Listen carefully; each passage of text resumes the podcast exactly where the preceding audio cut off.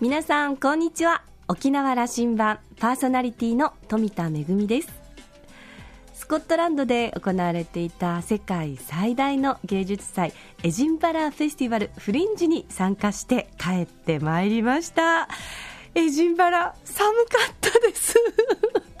あの真夏なんですけれどもね。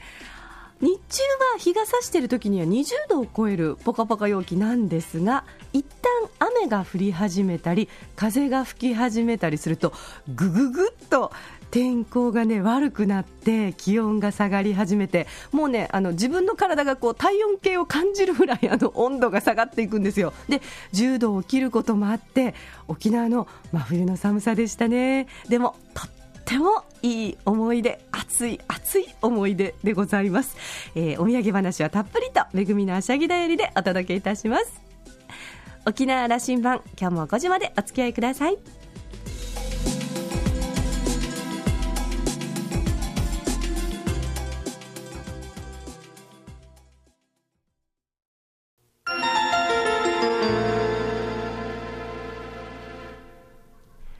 今週のコーラルラウンジは千葉商科大学政策情報学部教授で同学部長の宮崎みどりさんとラウンジ常連客で沖縄大学地域研究所特別研究員の島田克也さんとのおしゃべりです。宮崎さんは1958年生まれ神奈川県のご出身です。慶応大学法学部政治学科を卒業し同大学院の法学研究科を修了されました。1982年から NHK の看板ニュース番組ニュースセンター9時のニュースキャスターに就任し6年間にわたって務められました。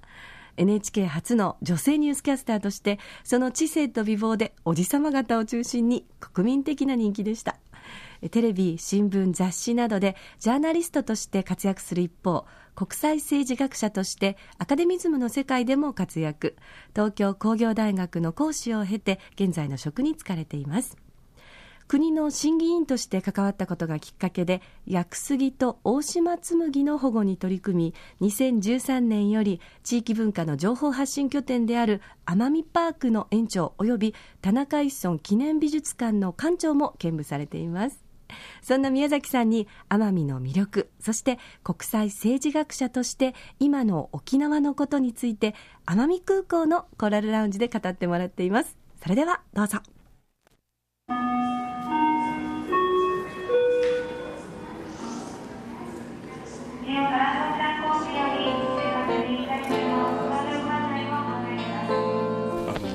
ぜひお時間もらいたかったのは沖縄140万県民に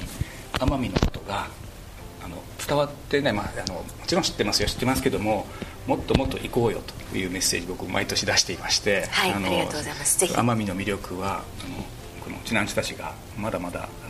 ちゃんと分かってないと思っていましてもともと兄弟島でもありますしここだけの歴史の関わりはあるのに、えー、そんななんか疎遠になっているなというのが僕のあの危機感。奄美からは沖縄を一生懸命見てますよ。そう思います、うん、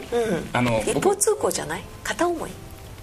いやいやあのえっと両方ともまあそうね。あのえもっと沖縄側がということはあります。なので沖縄での運動もしたいと思ってるんですけども。ぜひお願いします。あの私が見てるとですね、うん、奄美というのは、うん、あの内南中でも、うん大和んちでもない四万地としての独特な文化ユニークな文化を保ち続けてきたところだと思うんですね。でもちろん大いにあの影響を受けているし生態系もほとんど同じようなところがあるしあの例えば日陰ヘゴのジャングルに入っていくと同じようなあの見聞がキジムナーになるだけで ねつながりがあったりっていうそういうあの共通性っていうのもあるんですが違うところはですね違うところあるんですよ。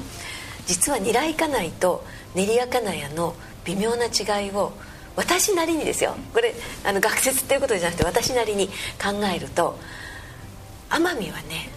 女性の文化なんですね。琉球はね男性の文化なで琉球は権力持ってたんです。王国があって王様がいて権力の側なんです。奄美は一度も権力を持ったことがない島なんです。そこに大きな違いがあるなと。で島伝いに奄美も言葉がどんどん変わっていきまして「あのありがとう」って一言とってもですね大島本島では有賀様良太ですけど機械に行くとウフクンデータ徳之島だとオブラータレン沖永良部はミヘーデロンなんか琉球の二平デビルと似てるんですけど、間の世論は尊がなし。全く違いますよね。でそれぐらいあのこれ龍神マブヤがあの、えー、ねこの島ユムタを守らなきゃいけないっていう、はいはい、あれが言葉じゃなくて心を守ることだ魂だって叫びますけど まさにそういうところがあってあのそれが象徴するようなあの素晴らしい地域文化というのがあのグラデーションで、えー、こう色を変えながら展開されているところだと思うんですが島唄もね同じ歌でもあの北から南に行くと調子が変わっていってで三振を引くバチですね。これがあの大島本島北火山歌の方は、えー、平坦に歌います、地形と合ってるんじゃないかなと思うんです平坦なところ。ところが南の方にコニアとか南の方に行くと山谷深いですからものすごくこう高低差があるんですね。だから歌も拳を効かせてもうものすごくこう節回しが激しくなっていくんですがでもバチは印象がありますよ。ありますでしょ、うん、ね、だけどバチはね竹を削ったこの平たい茶杓の薄いみたいなああいうバチを指に挟んでで返し鉢であの往復引くんですが徳之島ぐらいまではこれですが沖縄や部に行くともう完全にあのヤギとか牛とかの角になりますよね。でその円錐の三角の先っぽを親指にはめて引く。だから片側通行で返し鉢ないですよね。で琉球もそれでしょ。で琉球に行くと弦が倍太くなりますから音程が1オクターブ低いんですよね。男の人の声に合わせてるんです島唄が。でも奄美は女性の声に合わせてる。だから奄美の島唄は男性がこれあの、えー、歌書きでね掛け合いしながら即興で歌うわけですけど女性に男性が女性に合わせるので裏声で高い声が出ないと本物の島唄じゃ島唄ではないと。ファルセットですよね。っていうところがすごく違うんじゃないかと。それはその権力を持ったことがない地域島だからではないかというふうな宮崎さんの解説、うん、琉球は、まあ、じゃあ奄美という土地は薩摩がからの圧力があり、はい、である時期は琉球の首里からの圧力がありという中にいたことによってこういう文化になっていたんだと。と私は思い。ます圧力とは思わないんですけど、うん、あの 薩摩はね確かに支配されてましたから随分ひどい目にあってあのそういうことを残す島唄とか民話とかも残っていますけど琉球はねその支配というよりはこう一部だったんだと思うんですね。であの島にはノロがいてでノロが祭りごとをしていてまあ、ユタはあの庶民の生活をいろいろ相談に乗ったりしていたわけですがノロは琉球王朝の任官だったわけですから今流に言う国家公務員ですよ。で、官僚制だったわけ。沖縄なんかそうなってます。そうですよね、はい、それがここにもあったわけですよねあるそうなんですよ、はい、だから島のあの秩序維持がノロだったわけですね。で琉球王朝の任官の公務員で官僚で。だけどノロがやってるのはアシャゲでお祭りをしていろんなそのシャーマンですからね。でシャーマン的な霊的な力で社会秩序を維持していって。でもお母さんってそうですよね。お母さんってやっぱりゴッドマザーであのうんなんかわかんないけどお母さんいないと死んじゃうじゃないですかちっちゃい子って。お父さんいなくても生きてきますけど。はい。あの、はい、あそうするとその沖永良部と奄美の間はでその一つの線があるそうなというところですね。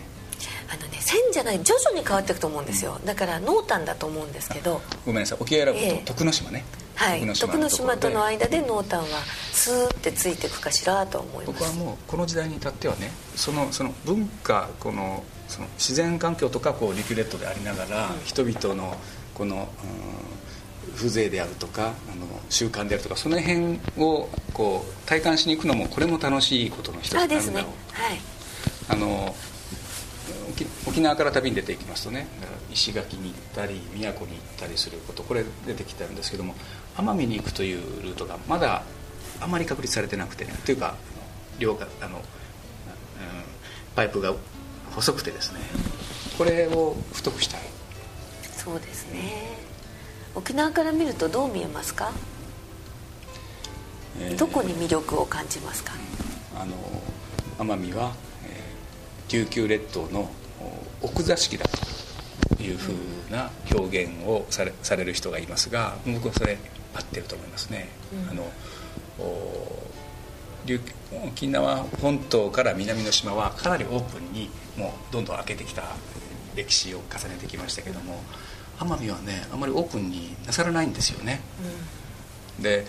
奄美大島の中からまた島々にもっとこうあの深く入っていく島々が、うん。えー、加計呂山や瀬戸内までこう行ったりすると、ええ、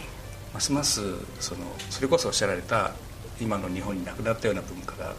今でもそうなんですよね。そこでしょうね、うん、最大の魅力は。でも控えめなんですよ。もう挨拶が「拝み将来」ですからね、うん、拝み将来って拝み立祭り候拝んじゃう拝んじゃうんですね。人と人があって一歩引いて手を合わせて拝むような謙虚な文化なので発信は下手ですよね。だけど下手というよりはこう私がって俺が俺が的にあの情報発信しないことが美学なんじゃないかなと最近は思うんですね。だから私はいつも島にいると世界の中の奄美と Think Globally Act Locally っていうことをあの唱えているんですよ。唱えているんですけどで世界の中の奄美っていう意識はあの持てるんですけどじゃあねおせっかいに世界に出ていこうっていう意識は全く持たないんですね、まあ、それはそれで生き方かなあの、うん。もう意識としてそこを持たれた方は飛び出していって那覇にも大勢おられますし東京にも大活躍の奄美のルーツの方多いですよね、ええ、多いですね。そこはまさにそのグローバルの方々もいっぱい輩出してはおられるなと見てますけども。でもねそこがいけないのはね帰ってこないんですよ。沖縄人はねみんな帰ってくるんですよ。でしょ？そこはやっぱり違いますね。ダメね。そこはちょっとみんなに言わなきゃいけませんね、うん、あのやっぱり軸足っていうのは持ってなきゃいけないのでいくらでも活躍してあの外側の服はねいくら着替えてもいいけれども自分っていうものはどこかに持ってなきゃいけなくて帰ってきてほしい。龍神マブヤを生んだあの南西産業の畑中さんなんかにそれを旗振りしてもらいましょうかね。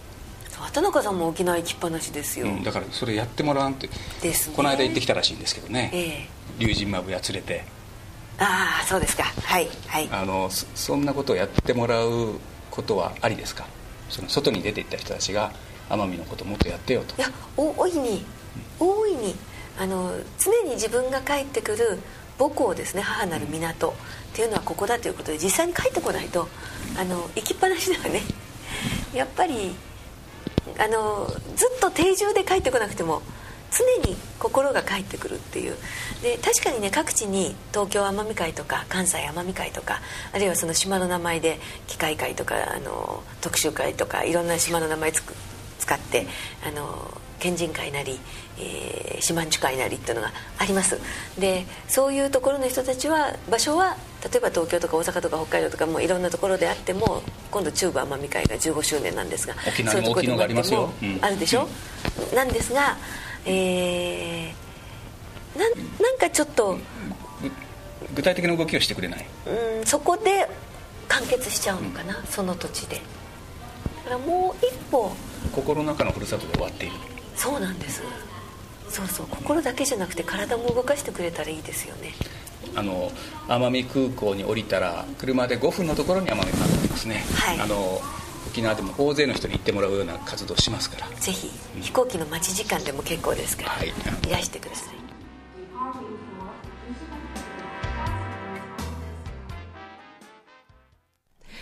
いやー、宮崎さんと島田さんのお話、面白いお話がたくさん出てきましたね。私とても印象的だったのは、あの、どこかにこう、琉球文化と薩摩の文化の線が引かれているのではなくて、濃淡であるという宮崎さんのお話、とっても、あの、印象深かったですね。えー、たくさんの島々からなって、そのあの薩摩への距離だったり琉球への距離で少しずつ言葉が違い文化が違いというのが面白いですねそれからもう一つノロのお話がちらっと出てきましたけれども我が家もねあの琉球王府から任命されたノロの家系だったのであ奄美にもそういった家系があるんだなと思うとあなんか同じ時代にご先祖様があのお祈りしてたんだろうなこう村の繁栄をとか思うとですねあのまた行ってみたくなりましたけれども私も一度ねあの奄美の方にお邪魔したことがありますけれども、えー、奄美パーク、それから田中一村記念美術館では本当にあの感動をいたしました。これ、あの、これまでもね、田中一村のあの絵がとても好きで、あの、見たことはあったんですけれども、あ、こういうお立ち、生い立ちで、こういう思いで、奄美の地で絵をえー、書き続けてこられたんだなというのがあの写真を含めて展示されているのでぜひあの奄美を訪れる際には奄美パークそして田中アリソン記念美術館にねあのお出かけいただきたいなというふうに私も大おすすめなんですが、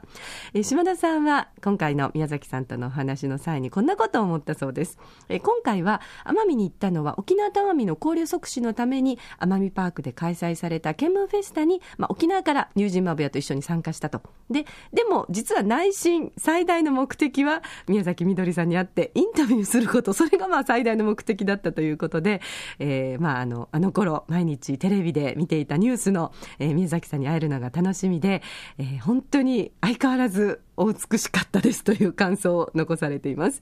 お二人のお話はここまででこの続きはまた来週お送りいたします今週のコーラルラウンジは千葉商科大学政策情報学部教授で同学部長の宮崎みどりさんとラウンジ常連客で沖縄大学地域研究所特別研究員の島田克也さんのおしゃべりでした。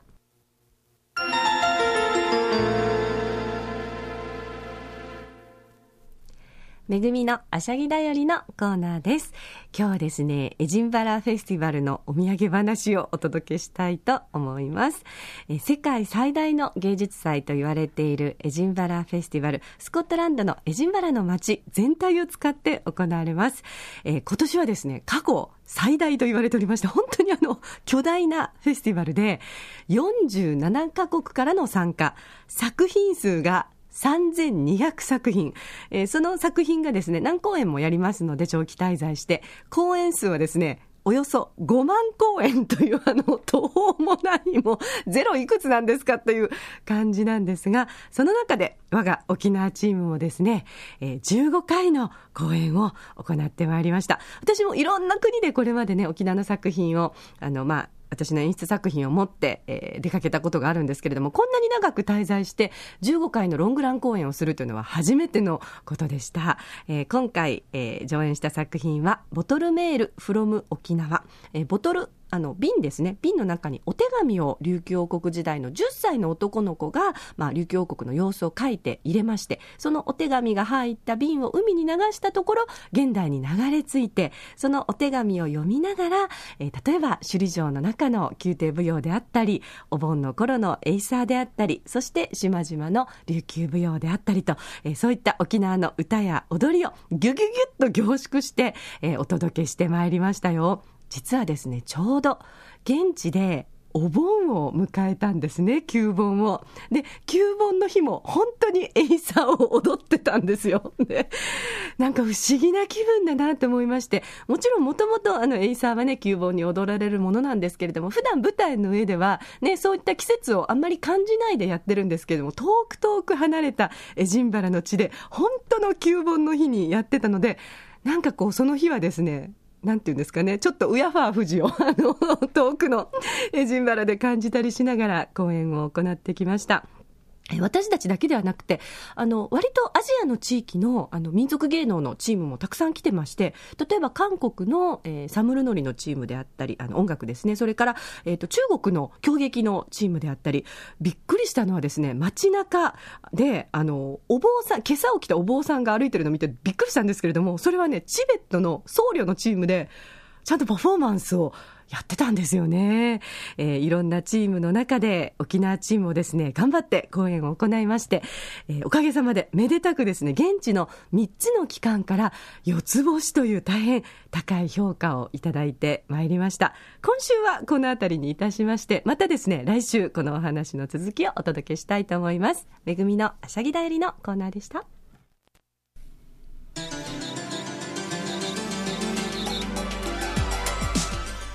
沖縄羅針盤のこれまでの放送はポッドキャストでいつでもお聞きいただけます。ラジオ沖縄もしくは沖縄羅針盤と検索してホームページからぜひポッドキャストでお聞きください。それから私富田やコーラルラウンジ常連の島田さんのブログやフェイスブックでも情報発信中ですのでぜひこちらもチェックしてみてください。沖縄羅針盤今週も最後までお付き合いいただきましてありがとうございました。そろそろお別れのお時間です。パーソナリティは富田恵でした。それではまた来週。